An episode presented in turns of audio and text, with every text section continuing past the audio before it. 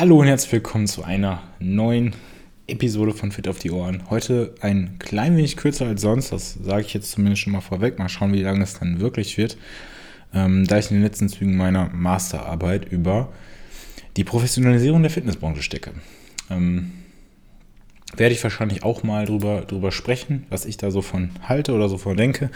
Aber heute soll es erstmal um Dinge gehen, die euch ganz direkt betreffen könnten. Und zwar ist das äh, das Thema Stress, beziehungsweise die Frage, wie wir es schaffen in der Zeit wie heute, wo immer wieder die Lockdowns verlängert werden und äh, immer wieder Unsicherheit und Ärger auftritt und natürlich auch für den einen oder anderen wirklich auch vielleicht äh, Existenzängste aufkommen oder finanzielle Nöte entstehen.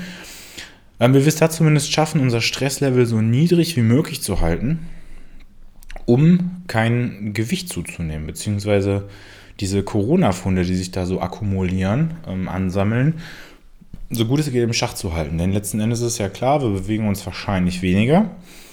Und zusätzlich dazu kennt ihr das Problem wahrscheinlich alle. Der eine mehr, der andere weniger. Wir sind gestresst und wir essen mehr. vor allem essen wir Dinge, die mehr Kalorien enthalten. Ich sage jetzt bewusst Kalorien und nicht, dass die ungesund sind oder so. Ähm, sondern letzten Endes, und das kristallisiert sich in den letzten Jahren sehr stark heraus, ist nicht das Problem der Zucker, oder nicht das Problem das Fett, sondern letzten Endes die gesamte Kalorienmenge, die natürlich dann dazu führt, dass wir zunehmen, um, was natürlich optische Nachteile mit sich zieht. Vielleicht fühlt sich der eine oder andere damit unwohl, aber auch auf lange Sicht natürlich gesundheitliche Nachteile. So. Und letzten Endes ist Ernährung ja eigentlich auch total simpel. Wir wissen alle, wie wir abnehmen können. Weniger essen und die meisten schaffen das auch für eine gewisse Zeit. Und das ist der Grund, warum es so viele Fälle vom Jojo-Effekt gibt, weil wir in der Lage sind, für einen Monat, zwei Monate, drei Monate uns an gewisse ja, ähm, Regeln zu halten und danach brechen wir dann wieder ein alte Muster und nehmen wieder zu. Im schlimmsten Fall sogar mehr, als wir vorher gewogen haben. Und ich habe drei Tipps für dich, wie du es schaffen kannst, besser abzunehmen und vielleicht auch sogar unkonventionelle Tipps, die ähm, ja nicht so offensichtlich sind auf den ersten Blick und vielleicht ist das aber genau der entscheidende Punkt, der dir fehlt. Und wenn du alle drei Tipps auf einmal umsetzt, dann hast du vielleicht sogar noch einen besseren Effekt. Ja, fangen wir also an mit dem ersten Thema und das wäre das Thema Stress im Allgemeinen. Vielleicht sind sogar vier Themen. Und du kennst das wahrscheinlich, trinkst gerne Kaffee, ist auch sehr, sehr lecker, habe ich auch gerade noch getrunken. Aber wenn wir davon zu viel trinken, dann schüttet unser Körper konstant Stresshormone aus, unter anderem Cortisol etc. pp.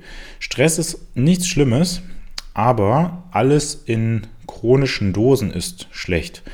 Selbst Training in chronischen Dosen ist schlecht. Du kannst nicht acht Stunden am Tag trainieren, aber eine Stunde am Tag Training ist sehr, sehr wichtig. Und so ist es auch mit Kaffee. Und Kaffee manipuliert ja im Prinzip die Biochemie des Körpers. Kaffee sagt dem Körper, hey, du bist noch gar nicht müde indem das Koffein die Adenosinrezeptoren im Hirn blockiert. Kaffee hat aber auch zusätzlich sehr, sehr viele bioaktive Stoffe, über 1000 Stück, von denen von manchen noch gar nicht genau klar oder erforscht ist, was sie denn so können. Und es kann sein, dass beim einen oder anderen der Kaffeekonsum zum Beispiel einen sehr, sehr starken Einfluss auf den Blutzucker hat, weil diese Stresshormone dazu führen, dass der Körper ähm, seine Reserven mobilisiert. Und somit werden Fette und Zucker äh, mobilisiert, um Muskeln und Organe zum Beispiel vor einem, äh, für einen Kampf oder eine Flucht zu versorgen. Das mag in dem Moment, wenn es denn wirklich angebracht ist, sehr, sehr gut sein. Also wenn du jetzt um dein Leben kämpfst, dann äh, ist das definitiv vonnöten. Wenn das aber den ganzen Tag passiert, bist du sozusagen den gesamten Tag überversorgt. Abgesehen davon, dass, wie gesagt, allein der dauerhaft erhöhte Hormonspiegel nicht sonderlich vorteilhaft ist. Wenn du jetzt sehr viel Kaffee trinkst, dann kann das natürlich Einfluss auf den Schlaf haben. Ne? Und wenn ich dann, selbst wenn ich nur bis zu einer gewissen Uhrzeit Kaffee trinke, kann es sein, dass ich trotzdem schlechter schlafe und daraus entwickelt sich natürlich ein Teufelskreis. Ich bin müde, ich bin nicht so konzentriert. Ich denke, okay, ich muss jetzt gewisse Arbeiten schaffen, also trinke ich noch mehr Kaffee und komme dann da in so eine Spirale, die ja vielleicht nicht so vorteilhaft ist. Meine Regel, an die ich mich selber versuche zu halten, ist maximal äh, zwei Dosen Koffein am Tag und davon eine Dose Kaffee, eben weil das der, der Kaffee an sich auch bioaktiv im Körper wirkt und ich nicht zu viel davon trinken möchte. Des Weiteren versuche ich das Ganze bis ungefähr 15 Uhr. Ähm, getrunken zu haben, sodass der Kaffee, der ja eine sehr, oder das Koffein, das eine sehr, sehr lange Halbwertszeit hat, auch noch Zeit hat, aus meinem System wieder zu verschwinden. Das bedeutet, nach ungefähr sechs bis acht Stunden ist die Hälfte des Koffeins immer noch im Blut. Das ist ja die Halbwertszeit. Ähm, wenn du jetzt zum Beispiel Uran nimmst, das ja eine sehr, sehr lange Halbwertszeit hat, ist eigentlich genau das gleiche Prinzip. Bedeutet, nach, ich sag mal, 1000 Jahren ist immer noch die Hälfte der Strahlung da. Und so ist es beim Kaffee. Das bedeutet, selbst nachts hast du immer noch Kaffee im Blut oder Koffein im Blut. Und ähm, das kann natürlich den Schlaf ja, negativ beeinflussen. Und das ist natürlich doppelt blöd, wenn ich dann gestresst bin, mich nicht konzentrieren kann und dann da in so eine Spirale reinkomme. Und Somit sollen eigentlich alle, also vor allem jetzt die zwei folgenden Tipps nicht nur dabei helfen, abzunehmen, sondern auch dabei helfen, sich insgesamt wohler und vielleicht sogar konzentrierter zu fühlen. Also nochmal zusammengefasst, essen die meisten Menschen eigentlich zu viel, weil sie ihr Hungergefühl nicht unter Kontrolle haben ähm, oder aus Stress oder aus Langeweile. Und ähm, ich denke, da kann jeder bestätigen, dass er oder sie das schon mal erlebt hat. Und ich ähm, kann da ein Buch empfehlen, das ist The Oxygen Advantage von Patrick McCone. Und er hat in seinem Buch zwei äh, sehr, sehr gute Übungen beschrieben. Und in, der, und in beiden geht es im Prinzip nicht darum, besonders tief und ruhig zu haben, sondern den Körper daran zu gewöhnen, mehr ähm, CO2-Toleranz aufzubauen. Denn je höher unsere CO2-Toleranz, desto höher ist tatsächlich auch die Stresstoleranz. Und CO2 ist nicht immer nur schlecht, nicht jetzt im Kontext von Abgasen, aber im Kontext des äh, Körpers, denn CO2 veranlasst den Körper unter anderem dazu, ähm, des, den Sauerstoff, den er eigentlich ja braucht, besser zu verwerten und zum Beispiel die Gefäße zu erweitern. Und angelehnt zum Beispiel an die traditionelle chinesische und indische ähm, oder chinesische Medizin und das Wissen der indischen Yogi, ähm, sind die drei Regeln fürs Atmen eigentlich, dass man so, so leicht wie möglich atmen soll. Das wäre das erste Level, dass die ähm, Person neben dir weder sieht noch hört, dass du atmest. Das zweite Level wäre, dass du so sanft atmest, dass du dich selber nicht atmen hörst. Und das dritte Level wäre, dass du so sanft atmest, dass du dich selbst nicht mal atmen spürst. Ja, das ist natürlich jetzt relativ vage. Deswegen möchte ich jetzt mal direkt übergehen zu der Übung an sich. Und zwar ganz kurz atmen, äh, 101, ganz kurze Tipps. Das größte Problem ist, dass die Menschen zu häufig in die Brust atmen. Brust hebt sich an, die Brust senkt sich. Stattdessen wollen wir uns vorstellen, wir wollen in den Bauch atmen. Ähm, Im besten Fall 360 Grad. Das heißt, der Bauch sollte nicht nur nach vorne kommen, wenn ich einatme, sondern auch nach außen geatmet werden. Darüber hinaus wäre es natürlich sehr, sehr stark von Vorteil, dass ich so viel wie möglich durch die Nase atme. Und das versuche ich persönlich auch. Ich habe nur leider eine ziemlich schiefe Nase, weil die mal gebrochen war. Das soll mich persönlich aber nicht davon abhalten. Und dich sollte das auch nicht davon abhalten. Es gibt hier sehr, sehr viele anekdotische Berichte, die zum Beispiel sagen, dass Menschen, die in der Lage war, nicht in der Lage waren, durch ein Nasenloch zu atmen, also gar nicht, und eine sehr, sehr schlechte Nasenatmung hatten, einfach ohne eine Operation und nur durch die Anwendung dieser regelmäßigen Praxis dieses Problem deutlich lindern konnten. Und die erste Übung, die hier genannt wird oder gezeigt wird, ist im Prinzip einfach die sogenannte Breathe Light to Breathe Right Übung wo du dich entweder hinsetzt oder hinstellst und du legst deine Hände auf die Brust und auf den Bauch. Ich persönlich mache es auch ganz gerne so, dass ich mit meinen Daumen so links und rechts in den äh, Bauch drücke, weil ich da persönlich am, ich sag mal, schlechtesten hinatmen kann. Wie schon gesagt, du kannst stehen oder liegen und von dort aus versuchst du einfach nur durch die Nase zu atmen, was wie gesagt sowieso eigentlich immer der Fall sein sollte, außer du bist in einem harten Training. Und dann versuchst du deine Atemzüge immer kleiner werden zu lassen. Das bedeutet, irgendwann hast du eine sehr, sehr flache Atmung. Sehr, sehr wenig Luft geht rein, sehr, sehr wenig Luft geht raus. Und somit sollte die Atmung immer weniger hörbar, immer weniger sichtbar und immer weniger spürbar werden. Du solltest dabei ein leichtes, ja, ich nenne es mal Durstgefühl nach Luft verspüren. Das ist ein Indikator dafür, dass du es richtig machst, dass du die Übung korrekt ausführst. Und wenn du das Ganze für drei bis fünf Minuten am Stück machst, dann solltest du langsam spüren, dass sich deine Hände und deine Füße zum Beispiel aufwärmen. Und das wäre dann eben ein, ein Indikator für diese Vasodilation, also die Erweiterung der Gefäße, die nur auftritt, wenn du mehr im Parasympathikus bist, also in einem Status der Entspannung. Sehr, sehr simpel, aber sehr, sehr effektiv und kann theoretisch auch ja, fast so oft, wie man, äh, wie man eigentlich möchte, durchgeführt werden, möchte ich, möchte ich mal behaupten. Wenn du mehr zum Thema Atmung erfahren möchtest oder wie du deine Atmung verbesserst, dann schreib mir natürlich gerne eine Nachricht. Ich äh, arbeite da auch gerade an meiner Athleten so ein bisschen mehr mit ein. Und die andere Übung, die ich dir kurz zeigen möchte, wäre die Recovery Exercise, wo es im Prinzip darum geht, dich nach einer intensiven Belastung wieder zu akklimatisieren. Ja? Vielleicht kennst du das selbst, du hattest gerade ein Workout hinter dir, was laufen oder hast ein Wort gemacht und du hast selbst 10 Minuten danach noch eine extrem erhöhte Atmung. Und wir wollen im Prinzip so schnell wie wir können von diesem Hecheln, was wie gesagt durchaus auch manchmal okay ist, zurückkommen zu einer ruhigen Nasenatmung, damit der Körper sich eher wieder erholen kann und natürlich auch für die nächste Belastung im Zweifel vorbereiten kann. Und alles, was du dafür machst, ist im Prinzip einfach nur einen leichten Atemzug einnehmen, dann wieder ausatmen, dann die Luft nach dem Ausatmen für zwei bis fünf Sekunden anhalten und danach wieder für 10 bis 15 Sekunden normal atmen. Und das machst du so lange, bis du dich beruhigt hast und deine Atmung ruhig ist. Ich wiederhole das nochmal. Kleiner Atemzug ein, kleiner Atemzug aus, zwei bis fünf Sekunden die Luft anhalten mit Ausatmung, also ohne frischer Luft in der Lunge sozusagen. Und danach 10 bis 15 Sekunden normal atmen. Probier das mal nach deinem nächsten Training aus.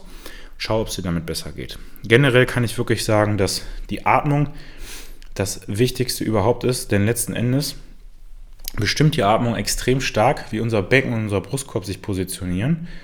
Und diese beiden Faktoren, die bestimmen dann die Beweglichkeit in der Hüfte, in den Schultern, ähm, in den Sprunggelenken sogar. Das nennt man äh, proximale Stabilität. Bedeutet, wenn ich in der Lage bin, meine Körpermitte richtig zu sortieren, dann gibt der Körper automatisch in den Extremitäten mehr Beweglichkeit frei, die würde er sonst blockieren, ebenso als, ich nenne es mal, Sicherheitsmaßnahme. Und all, dies, all das wird eben fast zu 100% durch die Atmung gesteuert. Und ich denke, dass das in den nächsten Jahren noch sehr, sehr wichtig sein wird. Der Konsens ist nur eben im Moment, dass man immer sehr, sehr tief atmen muss. Und ich würde dir mal empfehlen, zu versuchen, so wenig und so leicht wie möglich zu atmen, um deine CO2-Toleranz zu verbessern. Der nächste Punkt, oder noch ganz kurz vielleicht, ich habe ja eigentlich darüber gesprochen, äh, wie dir das beim Abnehmen helfen kann. Wenn du diese Atemübung durchführst, erhöhst du deine CO2-Toleranz und gehst, wie gesagt, mehr in den Parasympathikus, also in die Phase der Entspannung. Und Menschen, die diese Übung regelmäßig machen, die berichten von deutlich weniger Appetit und deutlich weniger Stressessen. Wie gesagt, du kennst es selbst. Bist du extrem gestresst, greifst du zu Fastfood, zu Zucker, zu ungesunden Lebensmitteln oder in Anführungszeichen ungesunden Lebensmitteln.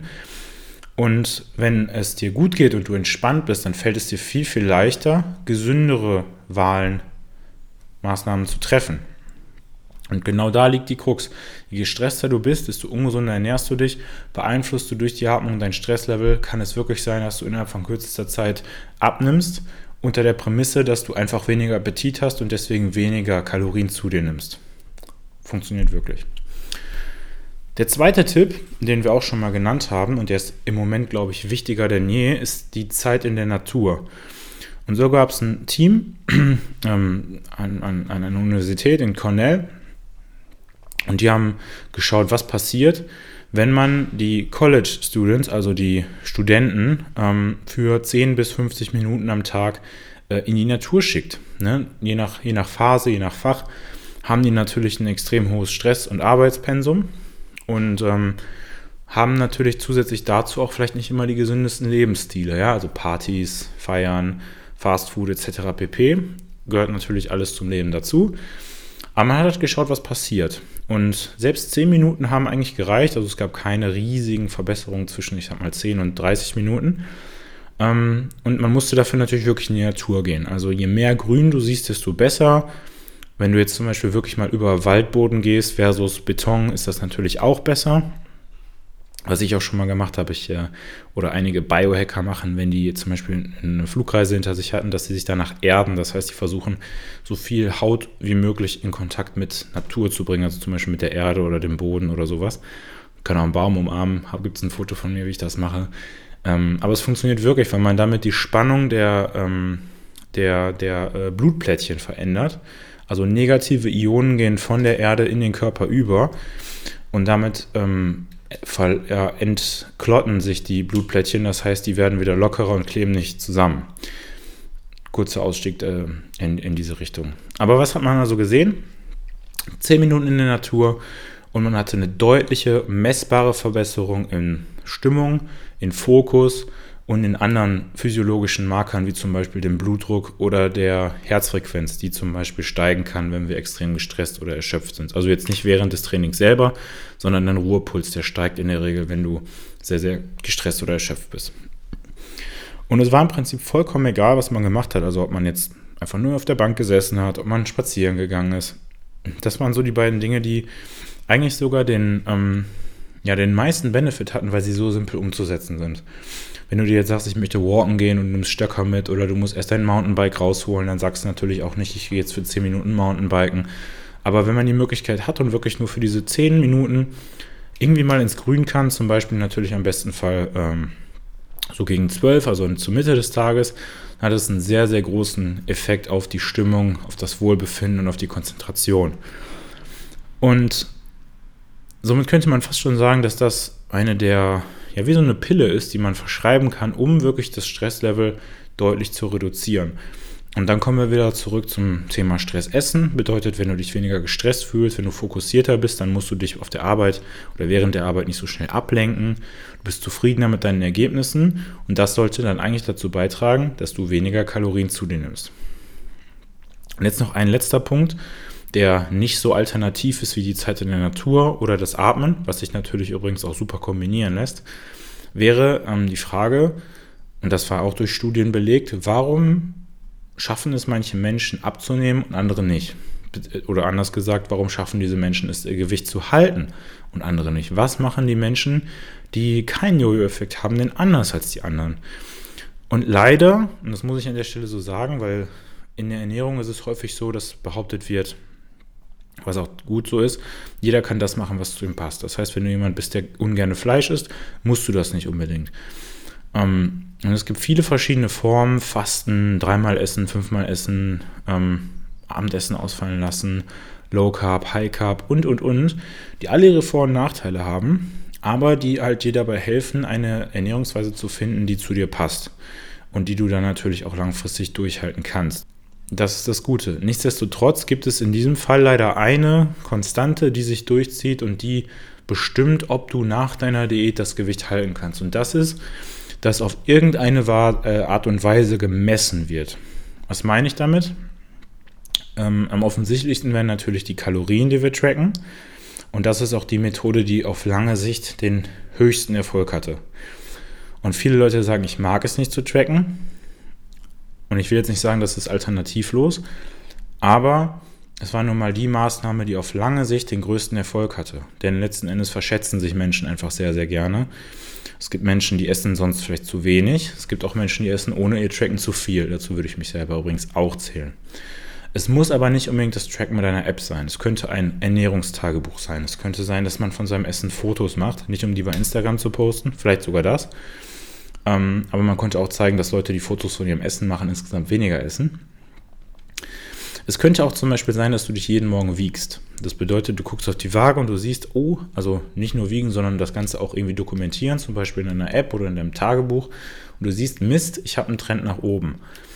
Und dann musst du entweder bewusst einfach wieder sagen, okay, ich schmeiße mein Frühstück mal für eine Woche raus oder ich äh, reduziere die Kohlenhydrate bei Mahlzeit X oder ich mache mehr Sport. Ähm, aber letzten Endes hast du einfach immer einen Überblick über das, was da passiert. Und das ist eben der entscheidende Punkt. Die meisten Menschen, die machen natürlich Tracken und Waage zusammen. Das ist wahrscheinlich einer der Gründe, warum das dann zu den effektivsten Dingen überhaupt zählt, weil letzten Endes muss ich ja meine Kalorien tracken und schauen, was daraus dann passiert. Nehme ich zu oder nehme ich ab. Aber die Krux ist eben, nach der Diät darf ich nicht aufhören, mich zu wiegen und ich darf nicht aufhören zu tracken. Und so ist es dann zum Beispiel natürlich auch mit dem intermittierenden Fasten. Auch hier beschränke ich mich auf eine gewisse Art und Weise und zwar nicht unbedingt in ähm, der, der Kalorienmenge direkt, sondern in der Zeit, die ich zur Verfügung habe, um zu essen. Und natürlich nimmst du ab, wenn du zum Beispiel dein Frühstück ausfallen lässt und die beiden anderen Mahlzeiten nicht exponentiell in ihrer Kalorienmenge ansteigen. Problem wäre dann, so wie bei allen Diäten, wenn du dann nach deinem Erfolg, nach dem Gewicht, das du verloren hast, einfach sagst, okay, jetzt habe ich meine 80 Kilo, habe vorher 90 gewogen, cool, und jetzt esse ich einfach wieder Frühstück. Dann wirst du natürlich auf lange Sicht wieder genauso aussehen wie vorher auch. Das bedeutet, wenn Fasten für dich eine Option sein sollte, dann musst du dir darüber im Klaren sein, dass du dann im Prinzip den Rest deines Lebens fasten müsstest. Es sei denn, du nimmst dann zusätzlich zum Beispiel eine Maßnahme wie das Wiegen oder das Kalorientracken hinzu, um langfristig zu gewährleisten, dass du irgendwie festhältst, was mit deinem Körper passiert. Und was auch theoretisch natürlich funktionieren könnte, wäre im Prinzip auf ganz, ganz lange Sicht Low Carb. Ähm, es gibt ja im Prinzip die Maßnahme Low Carb oder Low Fat, das heißt entweder wenig Kohlenhydrate oder wenig Fette. Beides ist aber, glaube ich, auf lange Sicht nicht sonderlich vorteilhaft. Der Nachteil bei Low Fat ist, es könnte sein, dass du auf lange Sicht immer mal wieder Tage dabei hast, wo du zu wenig Fett zu dir nimmst. Und Low Fat ist auch nicht immer durchsetzbar. Zum Beispiel, wenn du mal essen gehen möchtest oder ähnliches, dann ist die Chance sehr hoch, dass das Essen sehr, sehr fettig ist. Und zu wenig Fett ist einfach nicht gut für die Hormone bzw. die Hormonspiegel. Und du wirst dann auf lange Sicht vielleicht irgendwie so ein bisschen aus der Bahn geworfen, wenn das Essen dann doch mal zu fettig war. Der Nachteil bei Low Carb ist, dass deine sportliche Leistungsfähigkeit auf jeden Fall darunter leiden wird. Ähm, und auch alle, die jetzt zum Beispiel ketogene Diät machen, das ist leider zum Beispiel für Sport wie CrossFit oder Krafttraining definitiv nicht die beste Wahl. Und wenn du wirklich gar keine Kohlenhydrate isst, dann gewöhnst du deinem Körper auf lange Sicht einfach ab, wie er mit Kohlenhydraten umzugehen hat. Das nennt man eine physiologische Insulinresistenz. Also das, was wir eigentlich vermeiden wollen, Insulinresistenz, dass der Körper nicht mehr korrekt mit Kohlenhydraten umgehen kann, wird, während du keine Kohlenhydrate isst, sowieso passieren. Es ist nur die Frage, ob der Körper flexibel bleibt und in der Lage ist, nachdem dann deine Low-Carb-Phase vorbei ist, irgendwann nochmal wieder zurückzukommen. Das wären so meine Takes oder meine Ideen zum Thema, wie bemesse ich meine Kalorien. Und wenn ich jetzt natürlich sage, ich esse keine Kohlenhydrate mehr, dann habe ich auch eine Art von Messung, wenn auch nicht so direkt. Und das gleiche natürlich, wenn ich sage, ich verzichte bewusst auf Fett, ich tue weniger Fett in die Pfanne, ich esse keine Fettquellen, ich esse keinen fettigen Käse, keine Nüsse ähm, oder fettiges Fleisch oder sowas in der Richtung. Oder Eier. Das Problem ist halt nur, dass viele dieser Lebensmittel, zum Beispiel Eier, Fleisch, Fisch, in gewissen Maßen wichtig für den Körper sind, weil sie Stoffe liefern, die andere Ernährungsformen, wie zum Beispiel eine rein pflanzliche Ernährung, nicht bieten können. Also das Ganze nochmal zusammengefasst.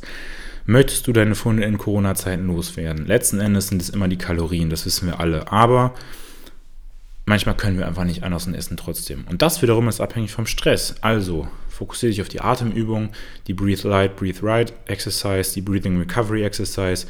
Ähm, habe ich, denke ich, ganz gut beschrieben. Wenn nicht, schickt mir gerne nochmal eine Nachricht. Versucht Zeit in der Natur zu verbringen, selbst wenn es nur 10 Minuten sind, hat das einen sehr, sehr positiven Effekt. Und wenn auch das nicht klappt, versuch deine Kalorienaufnahme irgendwie zu bemessen und zu schauen, dass du diese Methode, welche auch immer das ist, für den Rest deines Lebens weiter durchführen könntest. In diesem Sinne danke ich dir ganz, ganz herzlich fürs Zuschauen. Jetzt kommt noch ein klein bisschen Werbung und zwar gibt es bei hardandbabel.de mit dem Code OHREN10 10% auf äh, das Omega-3 D3K2 Produkt und das Pre-Workout, den Booster. Und bei Halfpipe, mit denen ich letzte Woche eine sehr, sehr coole Episode aufgenommen habe, gibt es mit dem Code OHREN15 ganze 15%. Beide Seiten findet ihr in der Beschreibung. Und zu guter Letzt bei Edubili, wo es alles Mögliche gibt von Whey-Protein, Aminosäuren, Multivitamin, das beste Multivitamin auf dem Markt definitiv. Da sparst du äh, 5%. Das ist immer noch mehr, als es sonst überall gibt.